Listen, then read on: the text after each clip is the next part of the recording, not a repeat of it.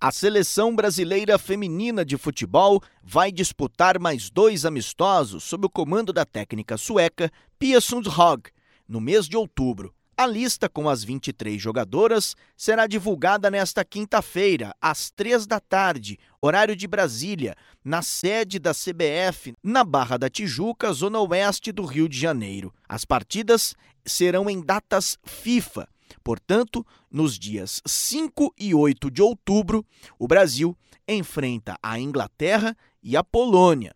O duelo contra as inglesas será no estádio Riverside, em Middlesbrough, na Inglaterra, enquanto que as polonesas serão enfrentadas em Kielce, na Polônia. Logo após o anúncio das convocadas, Pia Sundhage dará entrevista coletiva junto com outros integrantes da comissão técnica.